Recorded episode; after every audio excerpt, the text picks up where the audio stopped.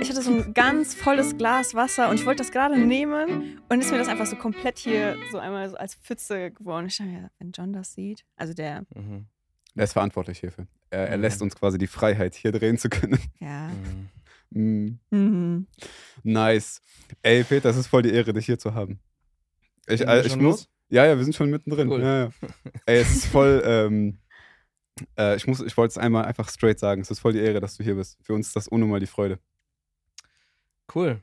Warum es eine Ehre ist, weiß ich nicht, aber wie gesagt, Hey, du ich bist mag euch. voll lang von, von. Kaiserslautern hergekommen. Das ist voll, ja, voll die Arbeit. Ey, und guck mal, wir, wir fangen an. Ähm, weißt du, wo, wo wir das erste Mal auf dich aufmerksam wurden? Ich glaube, ich weiß nicht, ob wir das vielleicht sogar schon mal gesagt haben. Das war, als du hier gepredigt hattest. Mhm. Äh, das war. Boah, wir. Im Mai, 21. Mai. Yo. Mhm. Echt? Ja. Woher weißt du das so genau? Spaß. ähm, Es war Mai, definitiv. ja, 20. 21. Aber welches Jahr? War das Letztes letztes Jahr. Letztes Jahr? Das war nach der Ukraine. Ah, stimmt. Ach, ich habe das die ganze Zeit mit Ecuador ver verbunden. Aber nee. Ey, das war damals. Esther muss gleich erzählen wegen Mhm. der Instagram-Story, weil das ist lustig.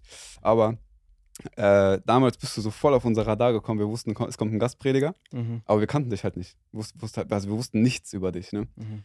Und tatsächlich bist du äh, in einer Zeit gekommen, in der es uns richtig mies ging. Also es, Mhm. es, war, es war überhaupt nicht gut. Herr Peter Also- hat doch unsere Podcast-Folgen geguckt und du hast ja die bestimmt aus der Ukraine gehört.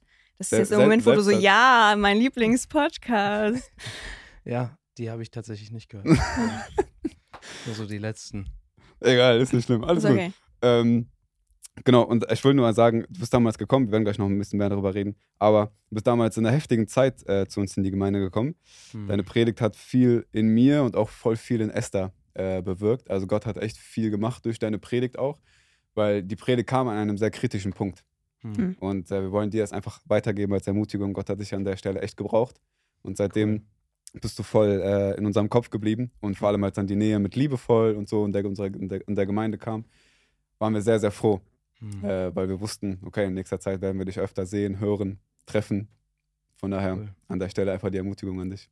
Hammer. Mhm. Freut mich sehr. Und vielleicht auch für den Zuhörer oder Zuschauer, also für diesen zeitlichen Kontext.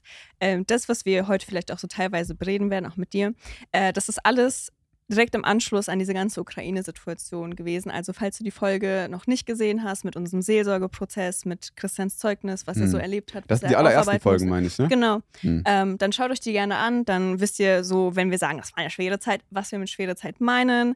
Ähm, wir sind da sehr transparent und wollen auf jeden Fall Gott da auch verherrlichen in diesen Momenten. Mhm. Ähm, nur damit ihr da Bescheid wisst. Und damit du jetzt auch nicht denkst, dass wir dich so komplett hochpreisen wollen, ähm, um dich auf die, äh, den Boden der Tatsachen zu bringen. Ich hatte, wir haben diese Predigt von dir gehört. Und an sich ist man ja immer so nicht so happy eingestellt, wenn Gastprediger kommen, weil man weiß ja Weil nicht. man und- weiß nicht, was kommt. ja, man weiß nicht, was kommt. Und weiß, weil, das, man kann sich das vorstellen, was so ist. Und dann hat mich das aber so berührt, dass ich noch am gleichen Tag eine Story auf Instagram gemacht hatte. Und ich weiß noch, dass ich, also ich, ich dachte so, ich kenne dich nicht. Und ich habe mir die gestern nochmal angehört, einfach so um zu gucken, was habe ich damals gesagt. Ich so, irgendein Gastprediger aus irgendeiner Gemeinde. Ich habe Ja, keine ja. Ahnung, wer du bist. Ich hatte Mhm. keine Ahnung von der Hoffnungskirche Ich weiß, du hast die Story angehört und wie Esther so voll ähm, enthusiastisch gesagt hat, wir hatten einen Gastprediger, der hat gepredigt, boah, keine Ahnung, wie der heißt, ich weiß auch gar nicht, woher der kommt, aber die Predigt war voll gut. Ja, so unabhängig so von wem, wer du überhaupt warst. Mir hat das gar nichts gesagt und das war, das war sehr, sehr, sehr, sehr treffend. Ist doch mega. Das, Der Name ist egal. Wenn die Mhm. Botschaft trifft, dann ist das, worum es geht. Ja. Hammer. Du sagst es. Aber uns war es wichtig, das einfach mal, einfach mal zu sagen. Ja. Gut, dann äh, kommen wir mal zu dir. Guck mal, Peter, erzähl uns sehr gerne einfach mal. Äh, in erster Linie für uns, weil so viel, ich sag mal, Zeit persönlich haben wir jetzt noch nicht verbracht. Aber Mhm. ähm, ich denke, es ist cool, wenn wir einfach mal so eine Grundlage schaffen, dass wir ein bisschen mehr über dich erfahren. Äh, wir werden über die Folge hindurch natürlich auch hier und da über uns erzählen. Ähm, und natürlich auch für die Leute, die gerade nicht, nichts mit dir anfangen können. Äh, Wäre, glaube ich, auch interessant, einfach mal zu wissen, ja, so, ich glaube, einfach in ein paar Sätzen, so ein bisschen, wie, wie war dein, dein, dein Werdegang, so dein geistlicher Werdegang vielleicht? Ähm, ne, wie, wie, wie bist du zum Glauben an Gott gekommen? Ähm, was, was hat sich bei dir verändert? Wie, wie, ja, wie, was für eine Entwicklung hast du die letzten Jahre gemacht? Du bist ja auch Pastor ne, in, äh, in Kaiserslautern, in, in der Hoffnungskirche. Ähm, wie, wie ist es dazu gekommen? Einfach, erzähl einfach mal und wenn du was nicht beantwortest, dann fragen, fragen wir weiter. Ja, sehr gerne. Also die Geschichte, wie ich Christ geworden bin, hängt sehr eng damit zusammen, wie ich Pastor geworden bin. Hm. Weil ich wusste, ich hatte nie so einen Traumberuf. Hm. Und in der Zeit, als ich Abi gemacht habe, kamen dann so Leute, einfach weil ich in der Gemeinde sehr aktiv war, auch ein sehr extrovertierter, übertrieben extrovertierter Typ bin, ähm, war eigentlich immer recht beliebt so um mich herum. Und die Leute haben dann einfach gesagt, hey, dein Papa ist Pastor. Also mein Vater ist Gr- Gründer der Hoffnungskirche. Ach so. Ja, Ah ja, genau. cool.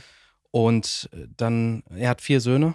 Bei dreien macht es den Eindruck, dass sie keine Ambition haben, Pastor zu werden. Ähm, die Leute kamen dann auf mich zu ähm, und haben gefragt, ob ich äh, Pastor werden will. Machst du so die letzte Hoffnung? Keine Ahnung. Äh, und äh, ich habe einfach so damals im Kopf überlegt, okay, Pastor, hm, eigentlich ganz cool. Du darfst vor vielen Menschen stehen, alle lieben dich und äh, so ein bisschen verkorkste Vorstellung. Und habe mir einfach gesagt, okay, komm, wir machen das. Dann bin ich direkt nach dem Abi auf die FTH gegangen, nach Gießen. Gießen. Mhm. Und dort ist aber was Krasses passiert. Und zwar war ich dort zum ersten Mal in meinem Leben so mein eigener Herr. Ich hatte Mhm. meine eigene Wohnung. Ich hatte Vollsatz BAföG, was damals nice, richtig, was ein Leben. ja, richtig viel Kohle war. Und ähm, Nimm das Mikro, glaube ich, am, bis, äh, am besten ein bisschen runter, damit, damit man deinen Mund noch sieht. Ja, genau. dann äh, war ich, direkt wieder war hoch. ich, da war ähm, war niemand da, der irgendwie um 23 Uhr angerufen hat und gesagt hat, Mhm. Peter, wo bleibst du? Sondern ich war echt so ziemlich äh, frei und habe dann angefangen, Sachen auszuprobieren, beziehungsweise Dinge, die ich vorher schon auszuprobiert, äh, ausprobiert hatte, sehr krass und konsequent verfolgt habe. Bei mir war das einfach ähm, Rauchen, Trinken Mhm. und äh, Spielotheken, Casinos. Ah ja, krass. Ähm, das, äh, und, und ich bin so ein Typ, ich gehe ziemlich schnell aufs Ganze, also im Guten wie im Schlechten, Mhm. glaube ich. Und das ist bei mir so schnell eskaliert dort, dass ich ähm, ja relativ schnell äh, ziemlich tief abgestürzt bin. Jeden Tag in den Spielotheken saß und äh, die Kohle hat nicht mehr gereicht. Ich habe meine Miete nicht mehr bezahlt. Ich habe mir bei meinen FTH-Freunden Geld geliehen Mhm. unter Vorwand und Lügen und alles Mögliche. Ich habe zu Hause, also ich war wochenends immer zu Hause, war der perfekte Christ. Mhm. Ich war ein ganz, ganz schlimmer Heuchler und ähm, habe am Wochenende auch weiterhin in der Gemeinde so Dienste gemacht. Ne? Mhm. Ich habe das irgendwie geschafft, von mir zu rechtfertigen, weil ich mir gedacht habe, und das ist das Krasseste, ich habe in dieser Zeit, weiß ich noch, wie ich zu Gott gebetet habe, Gott, was machst du hier mit mir? Das bin ich nicht. Mhm. So war ich noch nie. Und habe das echt versucht, Gott in die Schuhe zu schieben, ähm, weil ich gedacht habe, ey, die, die ersten 18 Jahre meines Lebens ist nichts eskaliert. Ich war immer ganz, ganz okay. Hm. Und das war auch wirklich, kann ich heute rückblickend sehen, das war mein Verständnis davon, Sünder zu sein. Mhm. Nicht ganz okay sein. Ne? Also klar, ich bin nicht perfekt. Das Ja. war mein Verständnis von Sünder. Ähm, aber was Sünde wirklich bedeutet, das habe ich dann erst kurze Zeit später verstanden, als äh, dann wirklich das alles so schlimm eskaliert ist ähm, und Gott mich hat auffliegen lassen. Ich habe nie den Mumm gehabt, von meinem Vater oder meine Mutter oder sonst wen zu treten und zu sagen, ey, das ist, wie ich wirklich lebe. Mhm. Ähm, meine Vermieterin, eine ganz, ganz alte Frau, Mhm. von der ich noch nicht mal sicher war, ob die noch ein Telefon bedienen kann. Die hat irgendwie die Nummer meiner Eltern rausgekriegt und hat angerufen. Und dann klingelt mein Telefon, meine Mutter ist dran. Peter, was ist los? Deine Vermieterin hat uns gerade angerufen. Du hast seit drei Monaten deine Miete nicht mehr bezahlt. Der erste Satz, der aus mir rausgeschossen kam, war: Sag's nicht, Papa. Mhm. Antwort meiner Mutter: Papa ist auf dem Weg zu dir. Und ich wusste, okay, jetzt ist mein Leben vorbei. Und dann, dann saß mir aber mein Vater gegenüber und also ich komme aus einem russlanddeutschen Elternhaus Mhm. und da ist Erziehung schon nicht so wischiwaschi, sondern schon straight. So, ne? Ja, ja. Aber in dem Moment hat mein Vater mich krass überrascht, weil das Erste, was er zu mir gesagt hat, war, mein Sohn, wir schaffen das. Mhm. Das hat was mit mir gemacht. Aber dann kam das, was ich nicht wollte. Und zwar, der hat dann gesagt, so, jetzt, mein Sohn, wir müssen jetzt damit zu Jesus gehen. Und es kam wie aus einer Pistole herausgeschossen aus mir. Und ich habe gesagt, nee, damit kann ich nicht zu Jesus gehen. Mhm. Und das Krasse war, jetzt, wo mein ganzes Leben im Licht stand, mit diesem ganzen Müllhaufen vor meinem Vater, war es für mich zum ersten Mal so, als wäre das Ganze jetzt vor Gott sichtbar geworden. Davor Mhm. habe ich es irgendwie geschafft, meine Sünde vor mir selbst so klein zu machen, klein zu reden, zu rechtfertigen, zu entschuldigen, Gründe für mich selbst anzuführen, dass das irgendwie noch gar nicht so, dass ich das gar nicht so vor Gott klar gesehen habe. Und jetzt Mhm. war es wirklich so, die Sache ist jetzt ans Licht gekommen. Und Gott sieht das alles jetzt. Ich meine, ich habe ein Leben in Lüge und Betrug und einfach nur völlig selbstzentriert gelebt. Es Mhm. war, ähm, ich weiß nicht, wie wie, wie man mehr Selbstliebe ähm, leben kann, wie das, was ich gemacht habe. Und dazu noch dieses Heuchlertum. Mhm. Ne? Und ich habe gesagt, ich kann nicht beten. Wie gesagt, zum ersten Mal in meinem Leben. Und dann sagt mein Vater, okay, weißt du, ich spreche dir ein Gebet vor. Und ich habe dann gesagt, okay.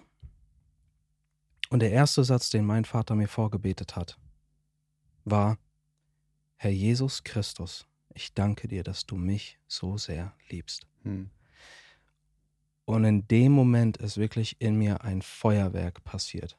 Weil, und das war gefühlt alles in einer Sekunde. Ich bin so krass gerade davon überzeugt, dass ich ein verlorener Sünder bin, der Mhm. wirklich Gericht verdient hat.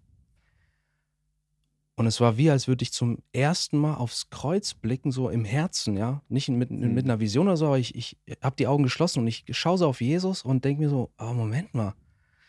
Jesus ist doch für Sünder gestorben. Ich bin ein Sünder, ich bin sowas von ein Sünder. Ey, Moment mal. Das heißt, mir Mhm. kann vergeben werden und das war alles so wie in einer Sekunde. Ich habe in dem Moment einfach auf Christus vertraut und habe all meine Schuld am Kreuz abgelegt und ich war, es war einfach so, so klar, mir ist jetzt vergeben. Ich vertraue Christus. Er ist mein Herr, mein Retter. Das war dann meine Bekehrung. Hm. Ich habe aber einfach, weil ich gedacht habe, okay, das mit dem Pastor sein, das ist nicht der richtige Weg. Du warst noch nicht mal Christ und Ja. willst Pastor werden. ähm, habe dann ein Studium abgebrochen. Ich bin nie wieder nach Gießen. Ich habe ich war, ich hab nicht mehr getraut, einen Fuß in die Wohnung zu setzen. Ich habe jemanden damit beauftragt, meine Sachen per Post zusammenzuräumen und, und zu schicken. Ja, ich war nie wieder dort. Hab nur gesagt, ich gehe nie wieder von zu Hause weg, weil ich einfach so Angst hatte, in Mhm. alte Muster zu verfallen. Und dann habe ich erstmal Zivildienst gemacht, weil ich nicht wusste, okay, was mache ich jetzt in meinem Leben? Aber der Punkt war, jetzt war ich wirklich wiedergeboren. Mhm. Ich hatte einen Hunger nach dem Wort, das war unnormal. Ich habe so viel Wort konsumiert und zwar nicht nur einfach Kopfwissen, sondern das hat echt mein Leben verändert. Mhm. Und ich habe angefangen in der Gemeinde einfach in Freundschaften, in Beziehungen, in Gesprächen das auszustrahlen, von Jesus zu reden und über das Wort zu reden. Und das hat dann angefangen, erstmals wirklich so geistliche Frucht bei Leuten zu erzeugen. Letztendlich kam dann doch die Frage auf, okay, ruft der Herr dich vielleicht trotzdem in den Dienst? Äh, Und dann kam ich letztendlich äh, an eine Bibelschule, an eine berufsbegleitende, weil ich Mhm. einfach, ich wollte nicht von zu Hause weg wieder in dieses Selbstständige Ja. aus Angst vor, vor Rückfällen, weil jetzt hatte ich keinerlei Selbst, Selbstvertrauen mehr. So, Mhm. äh, ich, ich weiß, äh, zu was ich fähig bin und deswegen, ey, ich brauche ein Schutzfeld, ich brauche andere Menschen und so. Deswegen habe ich dann berufsbegleitend Bibelschule gemacht und da hat der Herr wirklich nach und nach immer mehr bestätigt, dass er mich wirklich in den Dienst ruft. Und äh, da hat auch mein Vater mich dann wirklich gefördert, auch mit Zuspruch der Gemeinde, dass ich dann erst in die Jugendleitung, Hm. dann auch zunehmend in den Predigtdienst ähm, gekommen bin, Vikariatspastor wurde, also so ein Pastor im Prüfungszustand Mhm. für dreieinhalb Jahre circa. Und dann 2018 wurde ich als äh, vollzeitlicher Pastor berufen. Äh, musstest du das dann auch vor der Gemeinde bekennen oder habt ihr das irgendwie da so öffentlich gemacht oder war das eher nur so, man wusste es halt? Von mir meine Story. Mhm. Ich habe das, äh, ich hatte mal kurz darauf so, ein, so einen Moment, wo ich einiges gesagt habe, aber wo ich viele Dinge auch nicht beim Namen genannt habe. Hm. Hm. Ähm, und habe das eher so persönlich mit, mit Leuten, mit denen ich ins Gespräch gekommen bin, Hm. die mich gefragt haben, gemacht. Ähm, ja, so da, weil vieles war noch zu frisch und letztendlich habe ich das dann eher so in persönlichen Gesprächen Hm. gemacht. Wobei ich, ich habe das aber auch mittlerweile, glaube ich, in ein paar Predigten auch Hm. ein bisschen erwähnt, was wirklich so die Probleme waren, die ich da hatte und ja. Ja, und das Krasse ist, weißt du, um das, um das, um daraus, daraus so eine kurze Botschaft rauszuholen. Hm. Ich hatte, ich hatte wirklich nicht verstanden und nicht verstehen können, was es bedeutet, dass ich Sünder bin, weil ich nur auf meine Taten geguckt habe. Und da habe ich halt feststellen können, ey, du betest unterm Strich jeden Tag das Gebet, Herr Jesus Christus, danke für den schönen Tag, den du uns geschenkt hast, danke, dass du für meine Sünde am Kreuz gestorben bist und sowas. Und klar, ich bin nicht perfekt Und aber ich gehöre zur Gemeinde, ich, ich bete, ich lese Bibel und diese ganzen Sachen, die haben mich so verblendet, Mhm. Dass ich nur in, auf meine Taten geschaut habe und das war nach meinem Maßstab gar nicht so verkehrt. Ähm, aber wir müssen verstehen, dass die Tatsache, dass wir Sünder sind, Mhm. ja, und was da in uns an Wesen, Wesen, äh, we wesensmäßig schlummert, ähm, wenn das nur in einen anderen Kontext kommt, dann kommt das richtig raus. So wie Ja. als mein Schutzfeld von mir genommen wurde und so richtig ich mich selbst Mhm. ausgelebt habe. Ich habe mich in Gießen nicht verändert, sondern vielmehr hat Gießen mir die Möglichkeit geboten, zum ersten Mal voll ich selbst sein zu Ja. können. Deswegen es ist wichtig, dass wir das sehen und dass Jesus nicht nur unsere Tatsünden vergeben muss, sondern er muss unsere sündige Natur, Mhm. Die hat er mit ans Kreuz genommen und er gibt uns tatsächlich ein neues Leben, und macht aus uns eine neue Schöpfung. Das ist das Evangelium. Das ist mega wichtig. Alter, ich bin gerade richtig überrascht. Ja, voll deep auf einmal. Damit hätte also- ich gar nicht gerechnet. Ja. Also voll gut, also voll die, also echt ein starkes Zeugnis. Also ne, Gott sei Dank. Hm. Aber ich bin gerade irgendwie ein bisschen, ein bisschen geflasht. Ja. Ich denke, es ist voll ermutigend, vor allem so für mich jetzt einfach mal. Äh, ich bin ja nicht christlich aufgewachsen, das so zu hören, weil ich mir immer denke, oh, die, die coolen Christen, die so christlich aufgewachsen haben, die haben immer so voll die behütete Kindheit. und Die hatten so Mhm. alle so guten Startpositionen. Und dann auch zu hören, so nur weil man ein christliches Haushalt hatte mit liebenden Eltern, die nicht geschieden waren und so weiter und so fort, dass das jetzt nicht ein Freiraum von Sünde ist oder von unserer menschlichen Natur, die einfach voll, ja, wirklich verloren ist, so, Mhm. sondern ja, voll crazy. Und ich glaube, oder eine Sache, die mich, die hat mich voll stark an mich erinnert. Ähm, Gerade wo du meintest, von wegen manchmal, also wenn wir, wenn wir uns anhand unserer Taten messen, dann sehen wir uns als gar nicht so schlecht an. Ne? Oder wir sehen gar nicht so genau, dass wir irgendwie ein Problem haben oder dass wir, äh, dass wir Rettung brauchen. Äh, ich glaube, das ist voll die Situation, wie wir die mit der Ukraine Aber hatten. ich muss auch genau direkt daran Ey, denken. 100 Prozent. Weil ich war die ganze Zeit hier, ne? Mhm. also in Deutschland, in Köln. Und ähm, dann kam irgendwann, also ich wollte auch die ganze Zeit ne, in die Ukraine, in den Einsatz. Mit Samaritan Spurs war ich ja, also ich weiß nicht, ob du es gehört hast, vielleicht nicht, aber nur damit du es weißt. Hat Ich er war, doch eben gesagt, hat er nicht gehört. ach ja. Das ist alles Neuland für ihn. Ne, aber ich war für fünf Wochen äh, in der Ukraine ähm, während des Krieges und ähm, mit Samaritan Spurs halt. Und das war so, also weißt du, wenn du, wenn du mich gefragt hättest, was ist dein Traumjob, ich hätte dir das gesagt. Hm. In diesen fünf Wochen, ich habe meinen Traumjob gelebt. Ich habe das gelebt, was ich wollte. Ich habe, guck mal, ich war im Ausland, ne? Ich habe auf vier Sprachen gearbeitet, ne? Also, also Deutsch, Englisch, Russisch, Spanisch. Hm. Deutsch, Englisch, Russisch, Spanisch und ja, Deutsch, ich Deutsch halt. Ne? Ähm, es war eine sinnvolle Arbeit im Sinne von eine sinnstiftende Arbeit, Mhm. ne? Und es war eine, eine christliche Organisation. Und ich wurde dafür bezahlt. Das war eine Kombination, ich hätte es mir nicht besser vorstellen können. Und ich war voll glücklich. Ne? Und ich bin nach Hause gekommen und dann hat die schlimmste Zeit in unserer Ehe angefangen. Einfach weil ich da war. Na, nein, nein. Also, wenn man das so runtergebrochen hat, ja doch. Nein, es, es, ging- es ging ja nicht um dich. Also ich führe das jetzt nicht komplett aus. Ne? Hört euch die Folge nach, wenn ihr es äh, in, in, in, in der Du auch, Peter? Fassung habt. Ja, Mhm. genau. Nein, aber was damals halt ganz krass war, äh, es, es haben viele Kämpfe stattgefunden, aber das, was ich gemerkt habe, ist, ähm, ich habe auf einmal angefangen zu denken, Gott hat einen Fehler mit mir gemacht, mit dem Leben, das ich hier in Köln habe. Hm, In meiner Ehe, in meiner Gemeinde, in meiner Familie, in allem. Ich bin überall am falschen Ort, weil dort ist mein richtiger Platz. Und ich hatte eine so krasse, weiß ich nicht, Verzweiflung in mir, auch teilweise Wut und auch extreme Unsicherheit, dass ich mir dachte, also was, warum? Ne? Warum bin ich hier? Ich, ich muss hier weg. Ich, ich, mit Esther und mir, ich hab, wir, haben, wir haben in einer Wohnung gelebt, es hat sich so angefühlt, als ob wir alleine sind, weil wir nicht Hm. miteinander geredet haben. Und wir haben nicht, nicht miteinander, also wir haben, wir haben nicht miteinander geredet, so gar nicht. So, so gar nicht, gar nicht. es hat keine Hm. Kommunikation stattgefunden. Wir waren so ich ein wollte Jahr nicht mehr in die verheiratet, das war so Nein, schlimm. ich, ich wollte nicht mehr in die Gemeinde, weil ich das Gefühl hatte, Hm. irgendwie, ich bin hier falsch. Hm. Ne? Und, dann, und das war übrigens die Zeit, wo auch dann deine Predigt mit, mit reinkam und so weiter. Und, also ich war dann im Seelsorgeprozess mit André äh, über, über, über mehrere Wochen, wo Gott mir verschiedene Sachen ganz, ganz klar aufgezeigt hat, wo ich auch dankbar für bin. Aber wo ich dann auch zum Schluss komme, worauf ich jetzt gerade auch äh, hinaus will, am Ende, die Ukraine hat offenbart, was ich in meinem Herzen getragen habe. Hm.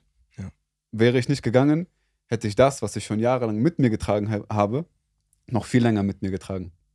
Und äh, was danach stattgefunden hat, gerade nachdem ich es, also äh, erkannt habe, nachdem ich Buße getan habe, nachdem wir ne, mit André da durchgesprochen haben, es hat so eine, so eine starke Veränderung stattgefunden und ein ganz anderes Bild von mir als von mir als Sünder, ne, dass ich noch viel, viel klarer gesehen habe und immer noch sehe. Ähm, und da war, also war ich voll dankbar für. Das hat mich nur daran erinnert, was du gerade gesagt hast. Wollte ich nur kurz erzählen. Aber so gut, ey, weil ja. das müssen wir echt lernen, dass mhm. je mehr wir verstehen, wer wir ab, also abseits der Gnade Gottes sind, mhm. desto mehr lernen wir auch, uns voll auf die Gnade zu werfen und ja. dann auch zu sehen, ey, die Gnade ist da mhm. und sie ist jeden Morgen neu und sie reicht für mich. Sie reicht tatsächlich. Ja, das ist so krass. Ja, das war echt eine krasse Zeit, wenn ich so dran zurückdenke.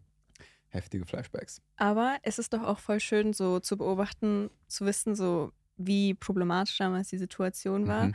und wie Gott trotzdem die Situation gebraucht hat, um voll Segen zu schenken. Weil mhm. ich habe, also ich war danach ähm, sehr, also den ganzen Sommer hatte ich ein so depressives Tief, für mir ging es gar nicht gut und also ich war einfach voll, also ich hatte versucht, gegen Christians Art anzukämpfen mit so Werksgerecht. Also ich wollte einfach, ich muss machen und dann wird das schon klappen. So, ich habe diese ganzen Ehebücher gelesen, die dann gesagt haben, so mach das als Ehefrau, dann wird dein Ehe, äh, den Ehemann wieder so normal sein und so. Und Christian war nicht normal, der musste in die Seelsorge.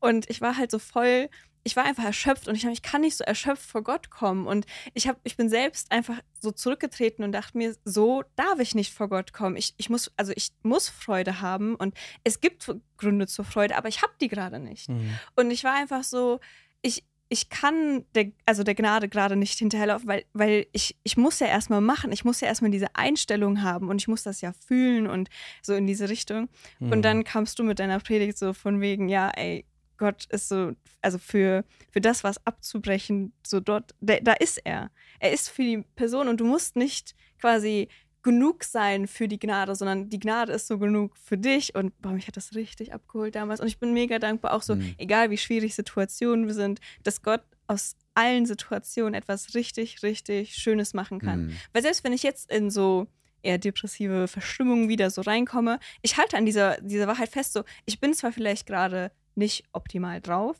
aber Gott entzieht sich mir gerade nicht. Mhm. So Gott ist gerade gütig und sanft und begegnet mir in meinem Kampf, in meiner, in meiner Sorge, in meinem Sein einfach in diesem Zustand und es ist voll das Vorrecht und ich bin richtig dankbar, dass man das so erleben. Also es ist crazy, wenn man so zurückdenkt, vor einem, vor einem Jahr dachte ich, dass, dass, wir das nicht überleben und jetzt sitzen wir einfach hier und plaudern einfach so ein bisschen darüber. und ich weiß auch noch, noch, noch als kurzer, kurzer Gedanke zu der Predigt damals, ich weiß noch, ich habe sie gehört wir saßen äh, der, in der Gemeinde, du hast gepredigt und ich weiß noch voll genau, in meinem Herzen habe ich mir gedacht, das, was du sagst, ist eigentlich voll die Ermutigung für mich, aber ich nehme sie nicht an.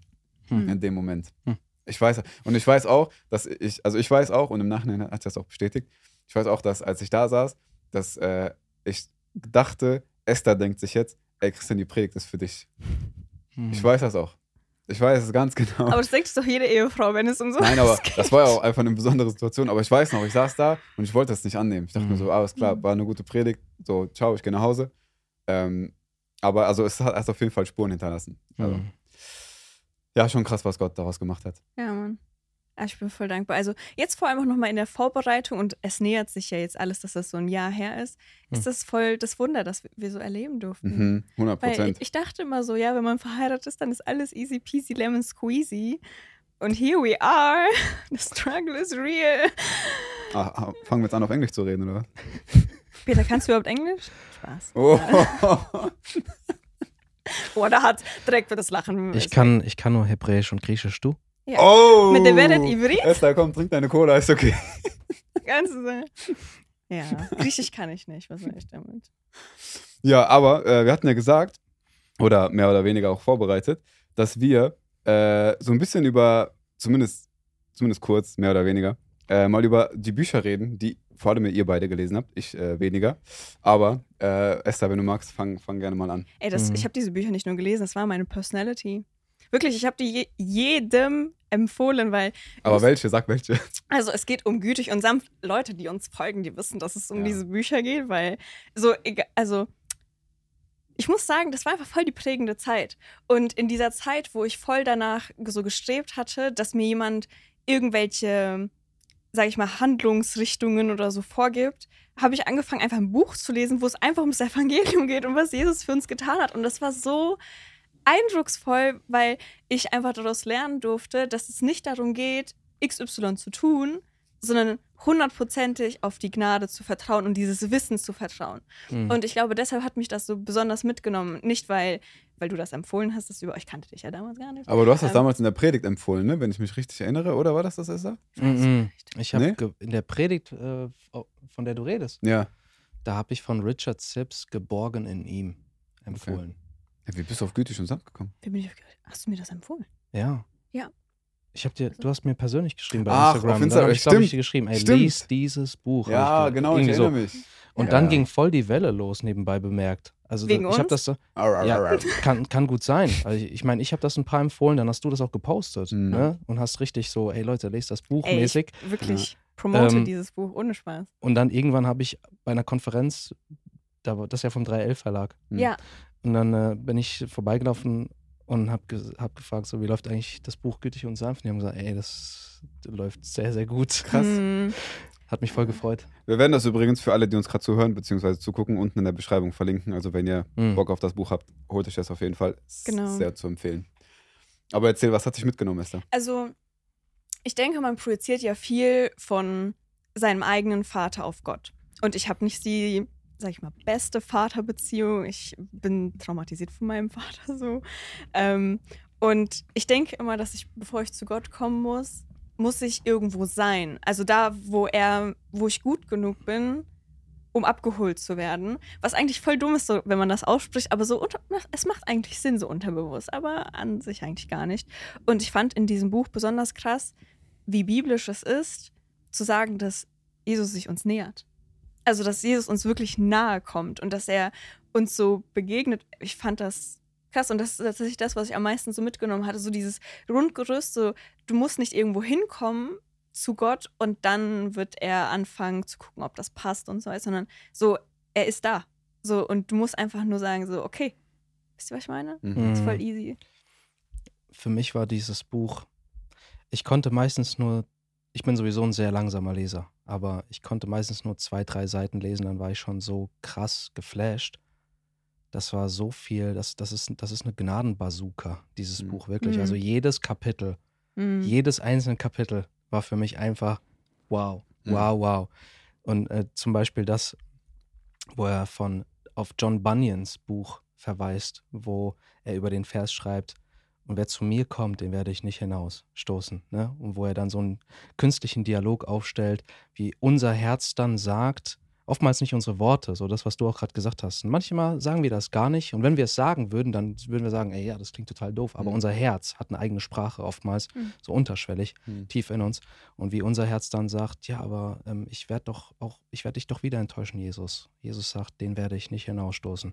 Ja, aber ich bin oft so halbherzig, Herr, und ich liebe dich so wenig, den werde ich nicht hinausstoßen. Weißt du, was ich meine? Mhm. Und so ein, ein Vorwand oder eine Entschuldigung oder ein Grund nach dem anderen, warum Jesus uns nicht annehmen sollte und jedes Mal, den werde ich nicht hinausstoßen. So, so Aktionen, äh, die machen einem einfach klar, so, ey, Gnade ist wirklich Gnade. Das Hm. ist etwas, was dir geschenkt wird. Mhm. Das kaufst du nicht, das erwirkst du dir nicht, das erarbeitest du dir nicht. Mhm. Jesus ist so gut, dass er zuerst den Schritt geht und sagt, meine Gnade kommt zu dir, nicht Mhm. du zu der Gnade. So gut. Ich muss auch sagen, den Gedanken, also den, den du angesprochen hast, den hast du auch mal mit mir geteilt. Ähm, und seitdem hat er mich auch gar nicht mehr losgelassen. Das, was du auch, also das ist ja schon ein bisschen was her, dass du mir davon erzählt hast. Aber es hat mich halt so lange äh, begleitet, als ich jetzt vor ein paar Wochen die, äh, die Andacht bei uns in der Gemeinde gemacht, im Gottesdienst gemacht habe, habe ich über, über Jesus als Freund der Sünder gesprochen. Und das war motiviert durch den Gedanken, den du geteilt hast.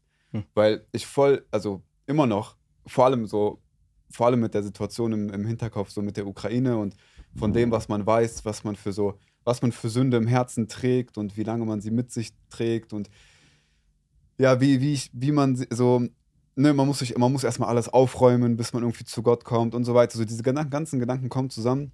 Und dann halt zu hören, dass du gesagt hast, guck mal, je, also es ist Jesu Impuls, auf dich zuzukommen, anstatt sich von dir zu entfernen, wenn Mhm. du sündigst.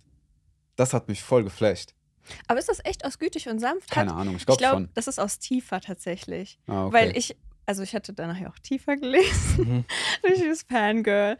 Und ich habe dieses Buch verschlungen. Ich war ja auf Teneriffa vier Monate, hab ein bisschen gechillt ähm, und einfach nur Bücher gelesen und tiefer. Ich habe das, also ich, ich wünschte, ich hätte es so noch langsamer gelesen. Und aber es war so geballt einfach gut. Und Mhm. ähm, da schreibt er ja äh, äh, im ersten Kapitel, dass ja so wichtig ist, von wegen, ähm, für, also es geht ja in dem Buch um Heiligung, äh, um richtig in Heiligung zu wachsen, brauchen wir ein so ausgewaschen, also ein reingewaschenes Jesusbild.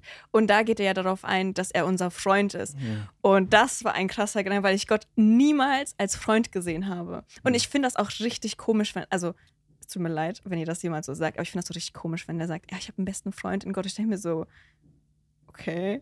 Und dann Mhm. habe hab ich dieses Buch gelesen und da steht, dass es voll die, ähm, boah, ich sehe das so in meinem Kopf gerade, wie das so auf dieser Seite Du steht. siehst das Das ist so oben. Ähm, es steht, dass quasi was für eine, äh, was für eine, nicht Beruhigung, aber so was für ein Segen es ist, zu wissen, dass Jesus nachgesagt wurde, dass er der Freund der Zöllner und Sünder ist. Und wenn wir uns als Sünder identifizieren, wie viel, so, wie viel uns das eigentlich gibt. Mhm. Und da war ich ja richtig begeistert. Und ich glaube, daher hattest du das auch, weil ich das Ja, das hat tagelang auch voll besprochen hatte. Mhm. Ja, ja, voll. Weil, also mein Gedanke war dann immer so, ich glaube, wir projizieren halt oft von der Erfahrung, die wir mit Menschen gemacht haben. Wenn wir jemanden enttäuschen, dann ist das nichts, was einen noch, äh, noch enger zusammenbringt Mhm. oder ähnliches. Ne? Wenn wir Mhm. einander enttäuschen, dann ist immer zuerst eine Distanz da. Du musst wieder darum kämpfen und so weiter. Und klar, wenn Gott, wenn wir sündigen, ist Gott auch nicht begeistert davon. Er, er, er, hat, er hat großes Mitleid mit uns, er fühlt mit uns, er möchte uns retten.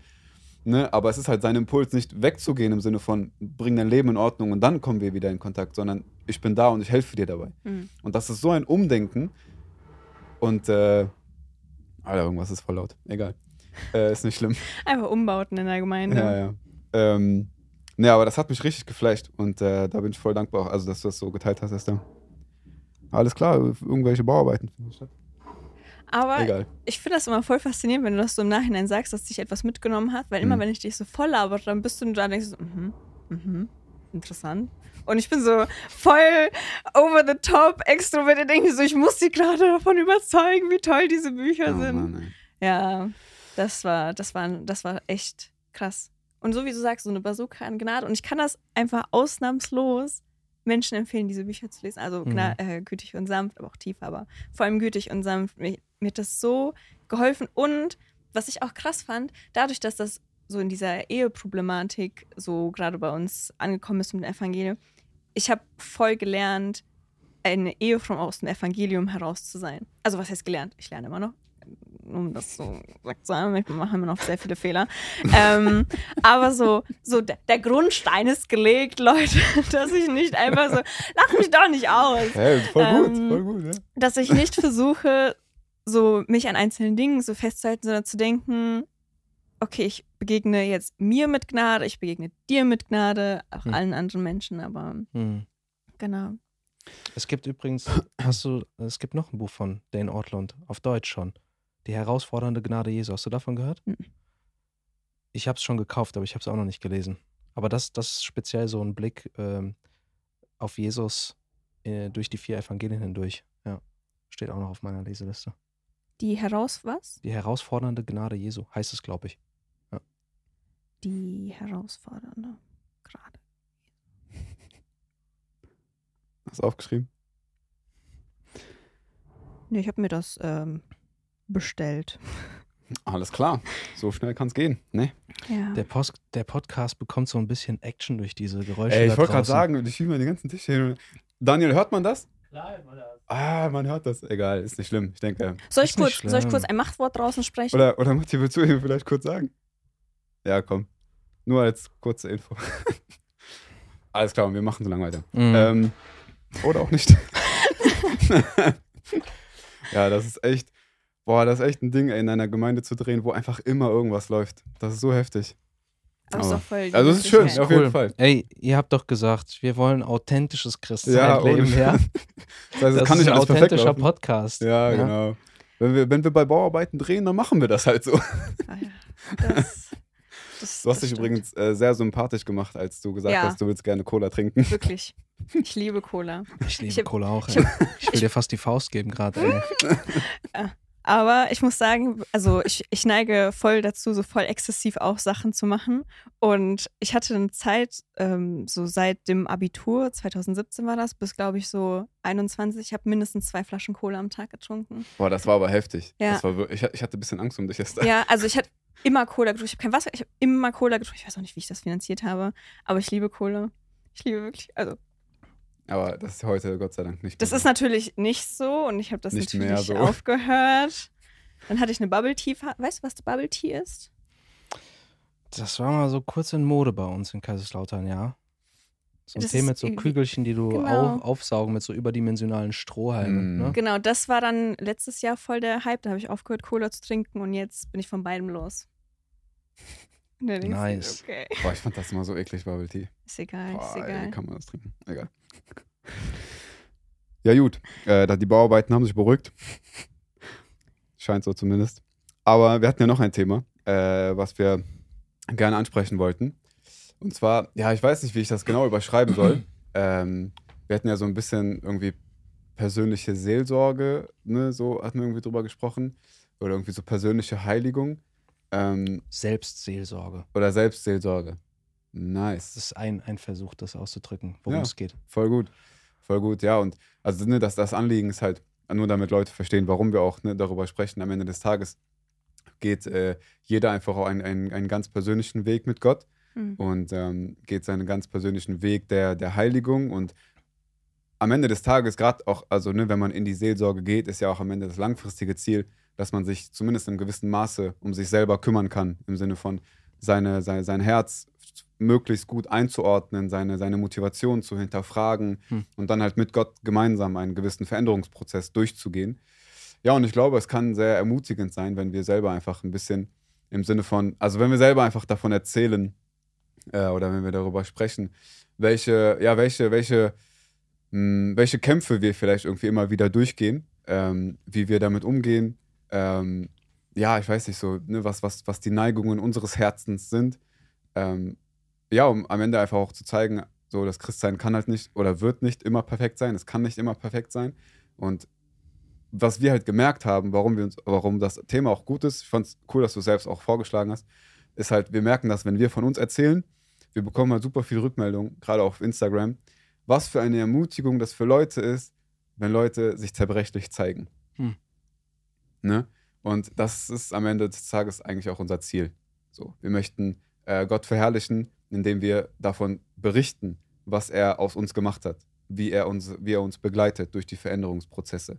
Und ähm, viele, ja, viele, viele ermutigt das. Und ich denke, es ist einfach auch ein guter Weg, äh, andere zu ermutigen und zu erreichen. Ja, und ich dachte mir, ich weiß nicht, ähm, Kann ich das- nur kurz einen Kommentar mach einschieben? deinen Kommentar. Peter hat mal in einer sehr niceen Predigt gesagt, dass es nicht darum geht, äh, Heldengeschichten zu er- erzählen, sondern Evangeliumsgeschichten. Ja.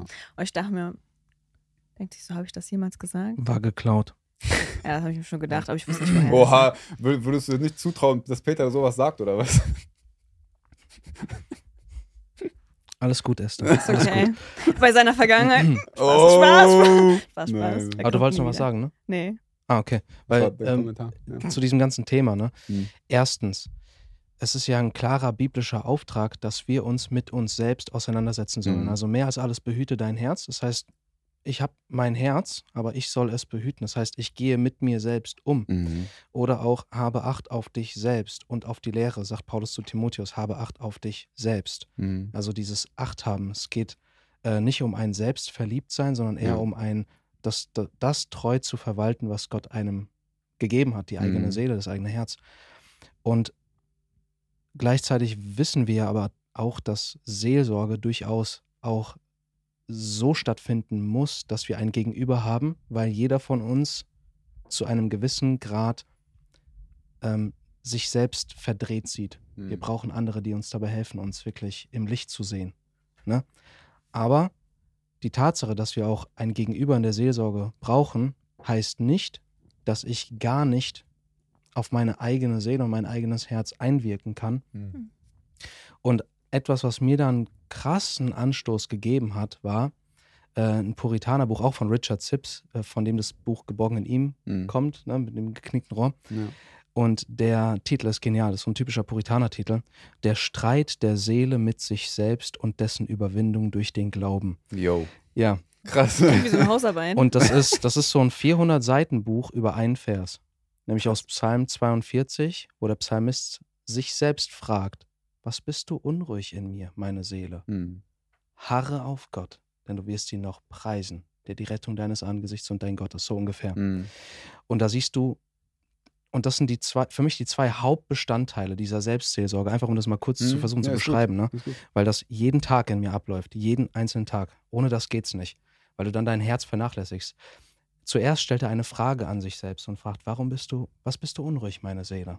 Also er stellt sich selbst wirklich die Frage, so das eigene Herz auch mal dem eigenen Herzen Raum zu geben ist. Und das steht auch im Psalm 42, ich will meine Seele in mir ausschütten Hm. weil, also das, das als erstes und dann aber auch das zu sich selbst reden oder die Wahrheit predigen. Harre auf Gott, Hm. du wirst ihn noch preisen und dann sich selbst auch Wahrheiten im Glauben zuzusprechen, die man dann auch annimmt, sodass sich der Zustand unseres Herzens bessert ne? und, und wir wachsen. Ja. So, ähm, und dieses seinem Herzen auch Raum geben in der Stille, einfach mal rauszulassen, was in mir ist. Das Mhm. ist ja, das geht total gegen unsere Zeit, weil eigentlich jede Minute ausgefüllt wird. So, du hast äh, alle, selbst junge Leute, ne, Mhm. die haben Burnout, die, die, sind in, die, die sind in der Psychiatrie. Ich meine, da gibt es Statistiken, dass da alles voll durch die Decke schießt, weil Leute gar keinen Raum mehr für Stille haben, wo einfach Mhm. mal rauskommt, was in ihnen ist. An Frust, an Bitterkeit, an Zweifel, an was auch immer. Hm. Und das ist halt das, was ich meine, was so ein Segen ist. Du darfst dich fragen, okay, was geht gerade in mir vor, meine Mhm. Seele? Ähm, und dann aber da nicht stehen bleiben zu müssen, so als so eine Art Opfer, so ich kann, Mhm. mir geht's einfach schlecht und ich muss das einfach so stehen lassen, sondern dann dürfen wir Kraft des Evangeliums und der Gegenwart Jesu auf dieses Herz, was vielleicht verletzt, vielleicht in Sünde gefallen, vielleicht demotiviert, das wirklich einwirken und es ändert sich etwas. Hm. Das, ähm, einfach um das kurz zu beschreiben, was ich mit äh, so Selbstseelsorge Hm. meine. Ja, voll krass. Um daraus daran vielleicht direkt auch einfach ein erstes Beispiel so von mir, von mir zu bringen, das passt eigentlich ganz gut zu dem, was du gesagt hast mit diesem so Burnout und so. Ähm, also, ich erzähle es jetzt klar so ein bisschen lustig und so, aber es war an sich voll, voll ernst. Ähm, bei mir, also, ich weiß, ich neige voll dazu, äh, so viel, so viel es geht, zu leisten. Also, Kissa ist eine richtige Maschine. Und also wirklich so, ich versuche echt viel zu machen, ne, meine Zeit. Was, warum lachst du jetzt? zu großen Schluck genommen, oder was? Sollen wir dir so einen Eimer besorgen? Ne. Das war das, wovor ich Angst hatte. Also, Ihr Spruch gerade. hm. Was hast du gesagt? Der ist eine Maschine. Ist ja da. Nein, aber Hat mich einfach zum Lachen gebracht. Sorry. Red einfach weiter. Ja, ja, ich trinke erstmal keine Wir Cola. Mehr. ignorieren den einfach kurz. Nee, aber das war echt, äh, also echt ein krasses Ding. Ähm, ne, wie gesagt, so, ich versuche mal voll viel zu leisten. Und ich habe erst tatsächlich sehr spät gemerkt, also wie sehr ich mir dadurch, wie sehr ich mich dadurch selbst auch manchmal so äh, recht, also äh, selbstgerecht spreche, ne, Mhm. durch das, was ich mache. Durch vielleicht wie viel ich mache, durch ähm, wie, wie gut oder wie intensiv ich etwas mache. Und das hatte echt, also es hat echt ein krasses Ausmaß angenommen. Ich hatte jetzt zum Beispiel im, äh, letztes Jahr im Okto Oktober, äh, ich war auf einem Auge blind, deswegen. Ich bin irgendwann aufgewacht.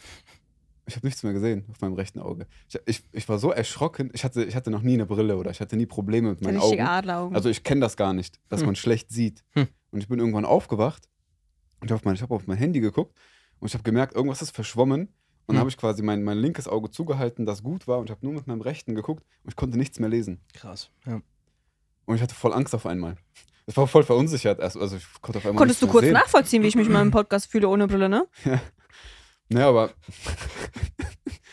und ähm, ich war, also das, äh, im ersten Moment habe ich nichts, äh, nichts gedacht. Ich dachte so, ja, vielleicht, keine Ahnung, man kennt das ja, wenn man irgendwie mies geschlafen hat oder sonst irgendwie, dann sieht man manchmal nicht so genau oder man hat Kopfschmerzen oder ähnliches. Mhm. Aber es wird immer schlimmer.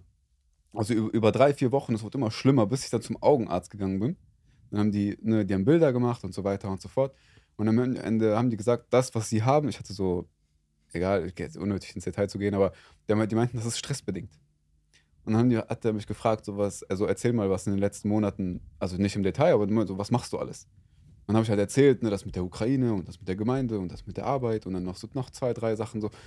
Und dann meinten die irgendwann so, ey, wie viel, wie, wie viel, viel schläfst du eigentlich? Hm. Ja, nicht so viel. Hm. Ne, also wirklich. Und ähm, das war irgendwann so, ne, vor allem als, als er gesagt hat, so guck mal, das kommt aus Stress, dann kam, also in meinen Augen kam das dann wieder so voll hoch. So, ey, ich weiß doch eigentlich, ich neige voll, mich selber, äh, mich selber irgendwie als gut anzusehen oder als besser anzusehen, wenn ich Dinge, bestimmte Dinge mache und ich, ich entferne mich immer davon, die Gnade in Anspruch zu nehmen. Weißt du, was ich meine? Und äh, das hat dann halt Auswirkungen auf voll viel. Wenn ich mir denke, wenn meine, wenn meine Aufgaben oder das, was ich mache, ein, die höchste Priorität haben, dann hat Gott sie nicht, dann hat Esther sie nicht, ne? dann hat meine Familie sie nicht, dann hat die Gemeinde sie nicht, sondern meine Aufgaben. Mhm. Und äh, ich merke voll, dass äh, ich diese Zeiten der Ruhe voll brauche. Ähm, ich weiß noch, bis, bis vor einiger Zeit, das, was ich immer wieder gemacht habe, war so, ne, wir sind schlafen gegangen und dann bin ich einfach ins Arbeitszimmer bei uns, ne, hab die Tür zugemacht und ich war alleine. Mhm. Ich habe das Handy weggelegt und ich saß einfach in der Ruhe. So, ich habe nichts gehört. Es war nachts haben vielleicht ein paar Leute raus, draußen rumgeschrien, weil wir in Köln-Kalk wohnen, wo viel los ist. Aber ähm, heißt, man saß so in der Ruhe und das war dann so ein Moment, wo ich das einfach auch aussprechen konnte oder wo ich mir selber die Möglichkeit gegeben habe, bestimmte Dinge auszusprechen, wo ich weiß, wie viel Wert ich darauf lege, wo ich aber auch weiß, wie falsch es ist, so viel Wert darauf zu legen und vor allem auch, wie klein ich dadurch Gott mit seiner Gnade mache und wie klein ich die Notwendigkeit meiner Rettung mache mhm. wenn ich äh, so viel leisten möchte. Und ich merke voll, was das für negative Auswirkungen hat. So klar, man ist produktiv und alle feiern das und denken sich, ah, der macht voll viel und der macht voll, der macht es voll gut und so weiter, auf den kann man sich verlassen. Und dann pusht das auch einen voll. Aber man merkt so im Herzen, eigentlich ist das nicht so gut. Und man beschäftigt sich viel weniger mit Gott selbst und viel, viel mehr mit seinen Aufgaben. Mhm. Und wenn du das gerade, gerade sagst, ich finde, das ist in Tiefer voll krass, wie der das beschrieben hat, dass wir glauben, also natürlich, wir scheitern auch in Heiligung, weil wir kein richtiges Evangelium glauben, weil wir diese Lüge manchmal glauben, dass, die Evangel dass das Evangelium nur so ein Funke so zum Starten ist und danach läuft das schon irgendwie selbst. Mhm. Und dass wir schon irgendwie so durchkommen und Jesus dann immer nur so als so Booster bekommen, quasi, wenn wir dann doch nicht mal irgendwas hinbekommen. Aber dabei sind wir ja wirklich komplett abhängig von mhm. ihm. Mhm. Ja. ja. wir sollen sagen können, Christus ist mein Leben. Mhm. Ist wirklich. Und was ich lebe, lebe ich im Glauben an Christus. Christus muss einfach alles sein. Was mhm. eigentlich so gut ist. Aber wir kriegen es einfach nicht gebacken. Mhm. Ne? Wir, wir, kommen immer wieder ja, mit uns ey. selbst. noch, ein, noch ein Zeugnis, mhm. was, was das angeht, also dieses Selbstseelsorge. Äh, ich konnte mal, ich vermute, das war ein Zeitraum von einem halben Jahr. Und da war ich schon Pastor. Ähm, konnte ich echt nicht beten. Also mhm. im Sinne von, ich konnte zwar Worte machen, aber ich habe mich jeden Tag so dermaßen gegen das Beten gesträubt, dass es mir Angst gemacht hat. So, warum? Ich, ich, kann, ich kann irgendwie nicht beten. Hm. Es ist so trocken. Und dann stieß ich in einem Buch, jetzt mal wieder beim Thema Lesen von Büchern ja. und äh, wie gut das ist, ähm, da auch äh, zu, äh, um Wahrheit seiner eigenen Seele zu geben. Mhm. Und da stand, und das war eigentlich ein Buch über Gesetzlichkeit. Und äh, ich habe das eher so aus Interesse gelesen, nicht weil ich dachte, dass ich ein Problem mit Gesetzlichkeit habe. Ähm, und dann sagte er, dann stand da ungefähr dieser Satz. Gesetzlichkeit zeigt sich schon an den Gefühlen, die wir Gott dem Vater gegenüber haben. Und der Satz hat mich so krass getroffen, weil ich gemerkt habe, dass ich total die total negative Empfindungen Gott dem Vater gegenüber habe. Mhm. Und dann war wirklich, dann hat der Heilige Geist, weil von mir kommt das nicht, hat mir das wirklich so mein eigenes Herz aufgeschlüsselt, was da drin los ist. Und mhm. ich bin wirklich in das Denken gefallen. Deswegen konnte ich nicht beten. Ich bin in das Denken gefallen, dass da auf dem höchsten Thron ein Gott ist, der eigentlich den Plan hatte, mich in die Hölle zu schmeißen wegen meiner Sünde. Aber Jesus kommt halt zwischen Gott und mich. Und er sorgt dafür, dass Gott mich jetzt toleriert. Mhm. Also, naja, weil Jesus halt für dich eingetreten ist, okay, dann, ne? Drücken wir ein Auge zu. Ja, und, mhm. ähm, und er hat in dem Buch dann auch den Satz gesagt, ähm,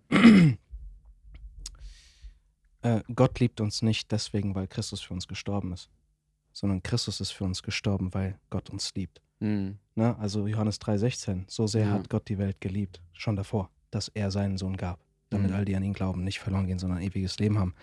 Und ich habe wirklich feststellen müssen, dass ich ein falsches Bild vom Vater im Himmel hatte. Und als das aufgebrochen ist in mir und ich gesehen habe, ey, wenn ich bete, dann ist da ein Vater, der mich wirklich lieb hat Mhm. der sich freut, wenn ich, kleines Würmlein, meine Stimme äh, erhebe und mich an ihn wende. Mhm. Und er, er sich wirklich darüber, er ist wirklich fertig, bringt sich darüber zu freuen. Hm. Das hat in mir so den Schalter umgelegt, dass ich danach wieder gerne beten wollte. Weißt du? Mhm. Gerne Krass. beten wollte. Ja. Und das ist nur so ein Beispiel davon. Da können Sachen in unserem Herzen sein, die würden wir niemals aussprechen oder auf einem Blatt Papier unterschreiben, dass wir das so glauben. Mhm. Aber das ist so die Sprache des Herzens, wenn sich da manchmal was einschleicht, dass wir zwar auf dem Papier das Evangelium bekennen, aber in unserem Herzen vollgesetzlich Hm. ticken Hm. oder ja, ein falsches Bild von Gott haben. Ich denke, also mir hilft es in solchen Momenten, wenn man das, was du auch beschrieben hast, dieses im Herzen haben, aber nicht aussprechen und so weiter, um das so sich selbst ein bisschen zu überführen, dann benutze ich dieses Tagebuch der Selbsterkenntnis. Kennst du das? Hm. Ja, das. Ah, da musst du dir demnächst die äh, Podcast-Folge von André Töfs anhören und uns. Da haben wir das ganz lang und ausführlich erklärt. Aber diese Tagebuch der Selbsterkenntnis, für die, die das eventuell auch noch nicht kennen, ähm, es ist eine Tabelle, wo du quasi einmal aufschreibst in eine Box, so was ist der Sturm, was ist die Situation und dann ähm, was ist das Problem, also was ist das Problem mit dieser Situation, was habe ich getan, um das quasi zu, also entgegenzudingsen und dann in der letzten Spalte, das ist das, was sich eigentlich immer richtig hops nimmt, wieso dachte ich, dass das richtig ist. Hm. Also zum Beispiel zu sagen, so, okay, du betest nicht, so, wieso betest du nicht? Du fühlst dich nicht wohl, was hast du getan, um es nicht zu machen? Du hast einfach weiter nicht gebetet. Und dann weißt du so, okay, oder dann weißt du so, okay, hier in diesem Punkt ist, ist so das, was nicht richtig läuft. Und ich denke, in vielen Momenten kann man sich das auch einfach selbst so im Kopf, ohne eine Tabelle wirklich auszufüllen, so durchgehen und sagen, okay, warum habe ich so gehandelt und warum erschien es mir auch wirklich richtig, das so zu tun? Und welche Lügen glaube ich in diesem Moment einfach? Mhm. Ja, das ist, echt, das ist eine krasse Tabelle. Also, Ja. Wir haben, wir haben die auch über, ich weiß nicht, in, in welcher Folge die mit André hoch, also erst ob das jetzt ist, die kommt oder die danach, ich weiß es noch nicht. Aber wir werden die auf jeden Fall auch verlinken. Das heißt, jeder kann sich die mal angucken, wenn äh, eine Folge mit André kommt. Das ist halt eine krasse Tabelle, weil sie offenbart so, was ist deine, deine Herzensmotivation hinter, hinter den Dingen, die du tust. Mhm. Ne? Und dann kannst du, und dann hast du halt die Möglichkeit, wenn du es in einem Satz zusammenfasst, was war die Motivation meines Herzens, und wenn du das dann im Vergleich setzt mit, was erwartet Gott von mir oder was, was erwartet die Bibel von mir, wie gehe ich Mhm. mit mir selber um, dann siehst du halt so, es passt gar nicht zusammen. Und dann hast du auf der einen Seite die Möglichkeit, Gott sei Dank kannst du Buße tun, und dann halt aber auch, also Buße tun und wirklich umkehren, ne? indem du dich selber in dem so analysierst. Ja. Ja, das war krass. Diese Tabelle nimmt dich richtig hops. Ich kann jetzt wirklich empfehlen, Peter. Mhm. Also, das wird in Oha, das war gerade so. Also, du hast äh, es nötig. Nein, Spaß. Ja, ja. Ähm, Das ist so wie, das war gerade so ein Moment wie, was machst du immer? Äh, Esther bietet immer Leuten so einen Kaugummi an, ne? Und dann nehmen die noch, nehmen die einen und dann so, na komm, nimm noch einen zweiten, du brauchst noch einen zweiten.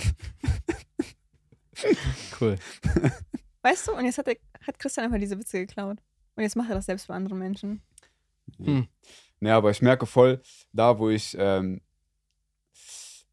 es gibt so, das, das, was ganz krass bei mir ist, ist das Thema Stolz. Ähm, ne, wo ich mir sehr gerne, so wo, da, wo ich mir voll wünsche, ein gutes Beispiel in Jesus mir nehmen zu können, im Sinne von es auch wirklich umzusetzen. Aber ich merke voll, wie schwer es mir fällt, von mir aus so zu handeln, wie Jesus es getan hätte. Und ich merke das vor allem im Streit mit Esther. Mhm. Ey, das ist ganz ehrlich, heute Morgen die Situation, die wir hatten, ey, voll klein, voll harmlos, voll harmlos, Voll wirklich. genervt. Ne, aber war echt an sich nichts Großes, aber es gab natürlich auch schon andere Situationen. Nein, aber weißt du, und ich sitze so auf dem Bett, boah, und ich merke, also voll im Ernst, ne, ich rede mit mir selber. Und dann, und dann sage ich mir so, guck mal, ich weiß, guck mal, Je- Jesus möchte eigentlich, dass ich mich für das entschuldige, was ich sage oder was ich gesagt habe. Und dann sage ich mir aber, nee, ich mache das nicht, weil ich, weiß, ich habe recht. Mhm. Und dann denke ich mir, okay, warum will, und dann wirklich, wie die Tabelle ist, ich rede mit mir selber. Und dann sage ich, okay, warum will ich, warum will ich das jetzt nicht sagen? Okay, ich habe recht. Und mit welchem Ziel? Esther soll weiter traurig sein darüber, dass sie Unrecht hatte. Aber ich hatte recht. Aber ich rede ja von mir und meinem Herzen. Ich, recht, ich Ich rechtfertige sage mich. nur für weißt den Zuschauer, damit er Bescheid weiß, ich hatte recht. Ja, ja. Ähm, nein, aber und ich finde, es ist so ein Kampf und noch viel, also früher habe ich den Stolz viel, viel mehr in mich hineingefressen. Im Sinne von, ich habe bestimmte Probleme nicht angesprochen. Ich war nicht bereit, mich zu entschuldigen. Ich war nicht bereit, um den Frieden zu kämpfen oder um den, den, den Frieden wiederherzustellen. Mhm. Ne, Ganz, ganz selten war ich dazu bereit. Und mittlerweile ist das nicht ganz anders, aber so, man geht halt viel reflektierter an die Situation ran und ich bete voll viel dafür, dass, dass ich diesen Stolz überwinde. Weil ich merke voll, wie, wie sehr mich der Stolz aufhält in meinem Leben. Hm. Vor allem auch dem Evangelium Raum zu geben. Weißt du, was ich meine? Mhm. Ja. Ja. Eine Sache, die, die mir in diesem Bereich total hilft, ist Biografien zu lesen. Hm. Lest ihr Biografien? Ja. Schon gerne, ja. Hast du die Biografie von Darlene Deibler Rose Nein. gelesen? Okay. Also ich bin gerade dabei, gerne Biografien zu lesen. Also ich versuche Mhm. mir das neu an. Ich hatte äh, hat das Buch von der Frau von Spurgeon zu Hause. Susanna Spurgeon? Ja, Mhm. weil das Ich glaube, das hat meine Frau an einem Tag gelesen. Ja, so viel Zeit habe ich nicht. Oha. Spaß. Kein Hate gegen Peter Krells Frau. Babe, voll- verzeih mir. Hast, du- hast du sie Babe genannt? Ja. Äh, das ist voll cringe. Hä, warum? Nur weil wir das nicht machen. Ja, ich finde das voll cool. Du, wir sind seit, wir sind bald seit elf Jahren verheiratet. Wenn du das cringe findest, dann ist das jetzt für mich okay. ich sag Babe, ich sag Honey. Nice. Oh, Esther, ich sag doch auch immer Echti. Das ist aber nur, weil das Vevo angefangen hat und Ja. das so im Podcast so ein Ding ist. Ja. Ja. Aber ich, also nichts gegen euch. Ey, ihr komm. könnt euch so gerne nennen, wie ihr wollt. Schnuckelhase, Papagei, nennt euch wie ihr wollt. Ich finde das, find das voll Aber mach deinen komisch. Punkt, den du machen willst. Ja, Mann, wir haben dich komplett. Aber wichtiger Punkt. Danke, Esther, für diesen Kommentar. ich bin dafür da, um hier ein bisschen Witz zu machen bei euch. Ja. äh, genau, Biografien. Ich habe ähm, festgestellt, das klingt jetzt crazy, aber es gibt eine Sache, die ich bei Jesus nicht lernen kann. Mhm. Nämlich, wie stehst du auf, wenn du, wenn du gesündigt hast? Mhm. Weil Jesus war ohne Sünde. Hm. Äh, nebenbei, umso faszinierender ist es, dass er, obwohl er ohne Sünde war, Mitleid hat mit uns in unseren Schwachheiten. Und im Kontext von Hebräer 4 geht es ja auch um unsere Verfehlungen und Mhm. Sünden. Eigentlich, bei uns merken wir voll die Tendenz, wenn ich in, wenn da jemand mit was struggelt, womit ich überhaupt nicht struggle, dann ist das, bewirkt das eher in mir, dass ich weniger Barmherzigkeit Mhm. empfinde. Wenn du selbst in der gleichen Kacke gesteckt hast, dann, Dann hast du genau. voll Mitempfinden. Mhm. Bei Jesus ist es krass umgekehrt. Ey, Er stimmt, hat ne? nichts von dem verbockt und er empfindet mehr Mitleid mit dir, als jeder Mensch es könnte. Mhm. So gut. Ja.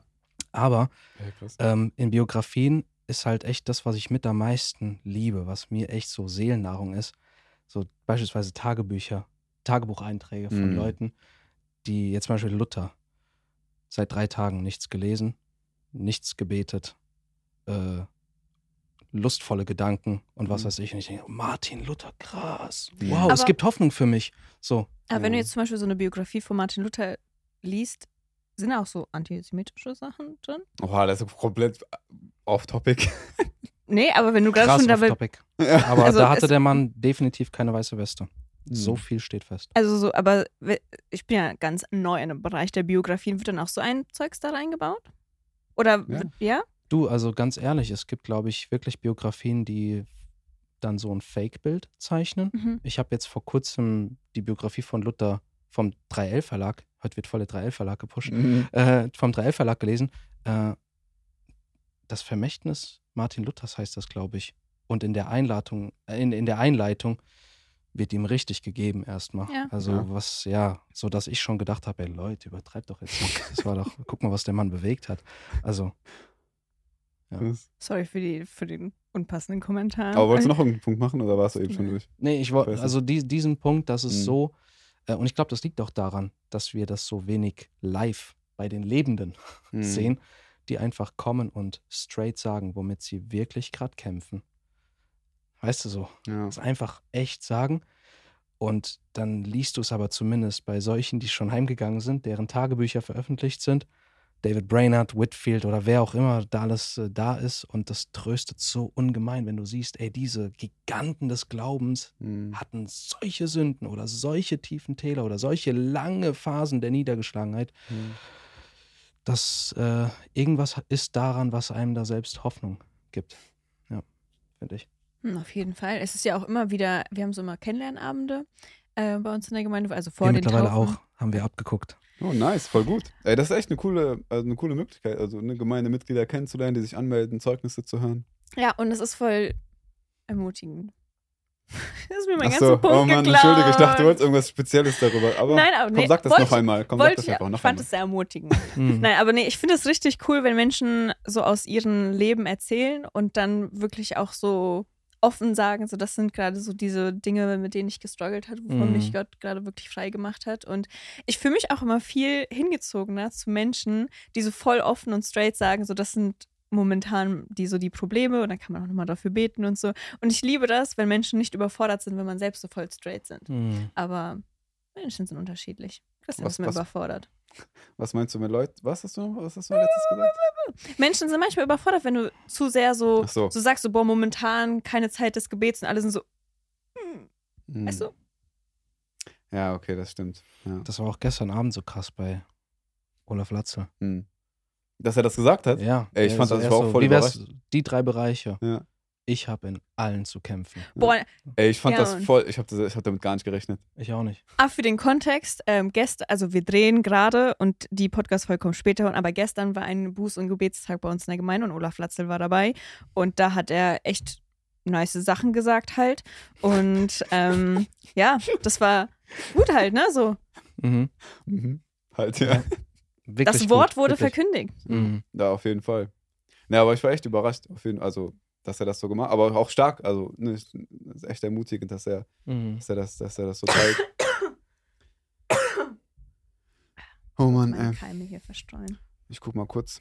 Ich glaube, ich, ich, hatte mir, ich hatte mir noch irgendwas aufgeschrieben, was ich auf jeden Fall äh, erwähnen wollte. Was hatte auch mit gestern zu tun?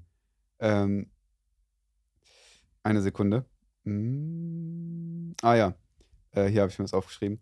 Ich fand das, äh, der Gedanke kam mir äh, im, äh, im letzten Lied, das wir gesungen haben. Ich habe keine Ahnung, wie das hieß, weiß ich nicht. Aber da ging es um diesen Vers, ähm, du, äh, du bist ein Gott, der mich sieht. Mhm.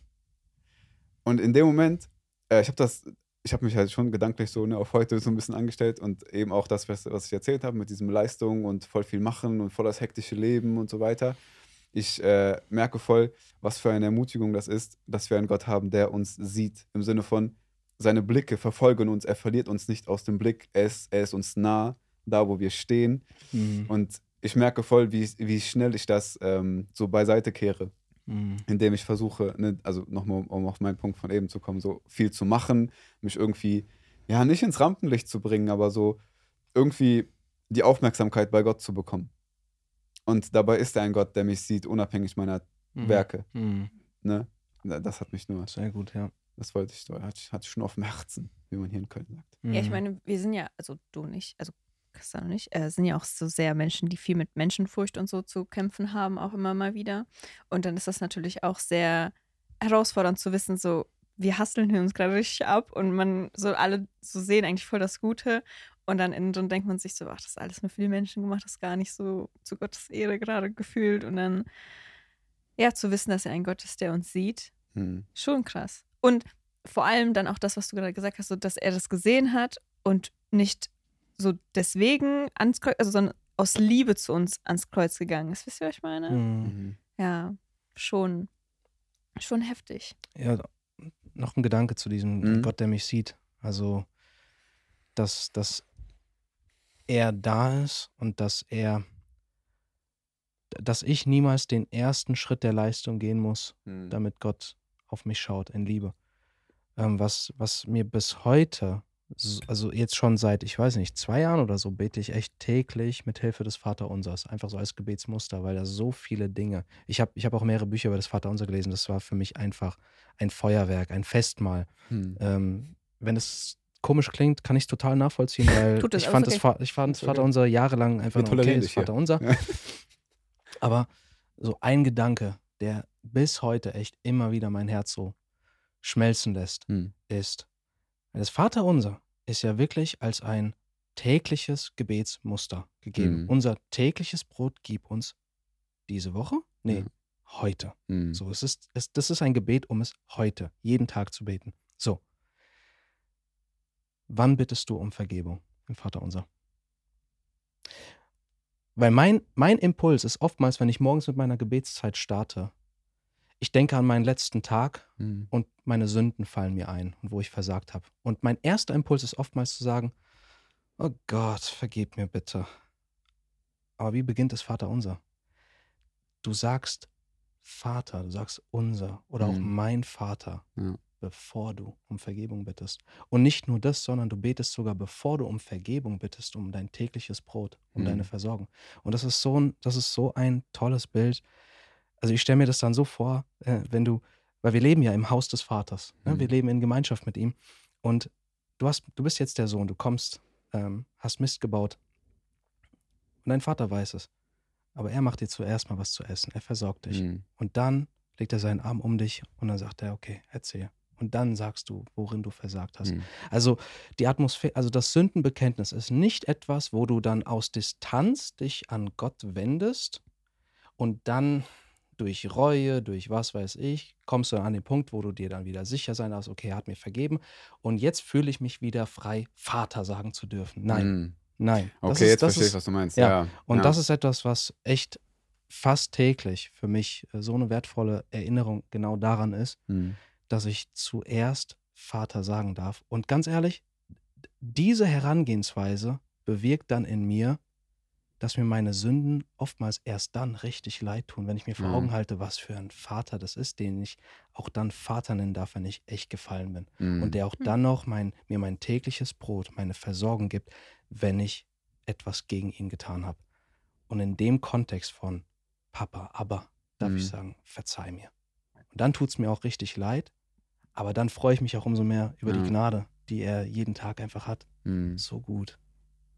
Das ist voll krass zu hören. Also, danke für dein Zeugnis auf jeden Fall.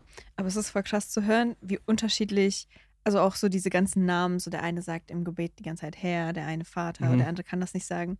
Und jeder hat da ja so seine ganz eigene Prägung und ich finde das voll schön zu beobachten, wie so jeder seine eigene Gottesbeziehung führt. Weil ich finde es voll komisch, Gott anders zu nennen als Vater im Gebet. Hm. Aber auch nur, weil ich mich so die ersten vier Jahre meiner, nach meiner Bekehrung voll drauf gestürzt habe, weil ich voll, also wie gesagt, nicht die beste Beziehung mit meinem Vater habe, das so aufzuarbeiten, so eine gute Gottes-Vater-Beziehung zu haben.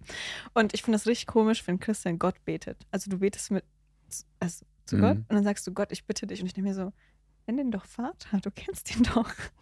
Mhm. Aber das ist halt so jeder, als du es gerade erzählt hast, ist mir das gerade in den Kopf gekommen. Oder wie, in Mhm. die, wie viele in den USA sagen, Daddy Da- God. Daddy God. Oh, krass. Nee, Ja. kenne ich so gar nicht. Mhm. Hm, Das ist schon witzig. Oh Mann, ey. Ja, in diesen ganzen Memes wird das immer aufgegriffen. Habt ihr, äh, Peter, wie, äh, sag mal, wie, wie, warst du vorher schon mal in Köln? Nur als so, ich hab dich eben, Ich war ja schon ein paar Mal hier, allein schon bei euch. Bin ich zum dritten Mal, glaube ich. wie gefällt's dir? Was gefällt dir? Ey, Außer wir. Ich habe, äh, also ein Onkel von mir lebt in Köln, deswegen war ich als Kind öfter mal hier äh, und war auch oft am Kölner Dom in, in dem Atemzug. Insofern ähm, ist das so, gerade dieses Bild, so als kleiner Junge vor dem Kölner Dom zu stehen, Mhm. irgendwas, was sich bei mir eingebrannt hat, weshalb Köln einen persönlichen Touch für mich hat. Naja, okay. Mhm. Aber ansonsten äh, ist da nicht viel. Nicht Du denkst viel. dir einfach nur Köln gleich Sodom und Gomorra. Jo. ja, da hört man so einiges, Ja. äh, was, was hier so abgeht. Ja, ja. Oh Mann. Habt ihr noch irgendwas auf dem Herzen? Ich freue mich voll, dass du da warst, Peter. Ey, Vielen und Dank. Du bist auch eingeladen, Freude. immer wieder zu kommen.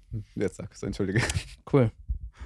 Dann äh, lass uns jetzt direkt einen Termin ausmachen. Ja, gut. nicht, dass die Zuhörer das auch mitbekommen. Feste Zusage. Hm. Nee, aber Nee, es war echt voll, voll die Freude, dass du bei uns warst. Ähm, Vielen hat uns Dank echt euch. viel Spaß gemacht. Ich danke dir auch echt für, für, also für deine Offenheit, ne, dass, dass du uns mit, mit so in dein Leben hineinnimmst, in deine Gedanken und in deinen Weg mit Gott. Voll, voll ermutigend. Und äh, wir hoffen natürlich, dass das für die anderen auch so genauso ermutigend ist. Für uns war es auf jeden Fall so. Ihr macht es einem leicht. Von daher danke. Ähm, nur bei Esther habe ich immer Angst, dass die mich so zum Lachen bringt, dass ich dann einen Lachflash bekomme, was ja vorhin fast passiert ist. Aber ich danke euch. Macht weiter. Sehr cool. Vielen, vielen Dank dir Genau. für deine Worte. Ey, und stimmt, wir haben dir gar nicht äh, gesagt, was wir mal machen, wenn wir Folgen beenden. Wenn wir Nein, Fol- du woll wir wollten ihm das nicht sagen. Nein, das wäre voll merkwürdig. Leute, guck mal, jetzt müssen wir euch das erzählen. Das ist jetzt nicht mehr dein Joke, weil du bist, wärst der Joke gewesen, Peter. Das wäre doch, Hm. Leute, das wäre doch richtig witzig gewesen, wenn wir gleich die Folge beendet hätten und einfach aufgestanden wären und Peter einfach sitzen geblieben wäre und so richtig lost geguckt hätte, was machen die gerade, weil er keine Ahnung hat, dass wir jedes Mal nach der Folge einfach aufstehen. Das wäre witzig, oder? Ja. Denkt so, ich komme nie wieder. Ich glaube, ich hätte es cool genommen. ja. Du Ja. einfach sitzen geblieben und so, mal gucken, was jetzt Ich hätte passiert. einfach noch meine Cola genossen. Und Ja. Der hätte sich dann die, Chip, äh, die Nüsse, die wir nicht essen dürfen, dann erstmal genehmigt. ja, gut. Nee, aber Aber Peter, echt an der du- Stelle. Oder sag. Bevor du die Folge beendest, Ja. oder wolltest du die jetzt beenden? Ja, so langsam. Ja, Leute, ihr wisst ja, das, das ist the time of the episode, äh, wo wir daran kommen und euch erzählen. Das ist ja alles unser Dienst. Wir machen das alles freiwillig. Und ähm, falls du das auf dem Herzen hast, das finanziell zu unterstützen, dann bist du herzlich ja. eingeladen. Der PayPal-Link äh, ist PayPal. PayPal-Link. Ähm, ja, ich denke die ganze Zeit, dass er Lachflash gesagt hat und ich dieses Wort seit 20 Jahren nicht mehr gehört habe. Und jetzt denke ich die ganze Zeit daran. Ja. Auf jeden Fall PayPal. Link ist in den Kommentaren, äh, nicht in Kommentar, in unserer Infobox. Äh, da könnt ihr, wenn ihr wirklich das auf dem Herzen habt, ähm, etwas spenden. Und äh, wenn nicht, dann seid ihr trotzdem herzlich eingeladen, hier vorbeizuschauen bei uns in Gesprächen. Ähm, Christian und ich machen jede Woche Dienstag kommt eine neue Podcast-Folge online ähm, zu verschiedenen Themen zum Glauben. Wir erzählen natürlich immer so, was aus unserem so Leben so passiert. Ähm, demnächst gibt es wieder Führerschein, äh, Intros mit mir und Christian, richtig toll. Niemand will die hören. Also ich, wir wollen alle nur hören, dass ich die Führerschein bestanden habe, ich weiß. Und ähm, genau, ihr könnt uns auf Instagram folgen. Äh, Mhm. Da machen wir auch Stories, da erzählen wir uns euch so vom Alltag, von Gebetsanliegen, die wir haben und anderen interessanten Dingen, zum Beispiel Bücherempfehlungen. Und ähm, ich glaube, ich habe einmal den ganzen Abspann Ich durchgerattert. glaube auch. Hm. Falls ihr jetzt was vermisst habt, dann könnt ihr das in den Kommentaren reinschreiben, ne? Genau. Alles klar, dann äh, verabschieden wir uns an der Stelle. Freunde, wir sehen uns nächste Woche wieder. Nächste Woche Dienstag, 20 Uhr. Seid dabei. Und ähm, ja. dann stehen wir auf und gehen. Tschüss. Du darfst mitkommen, Peter. Ja.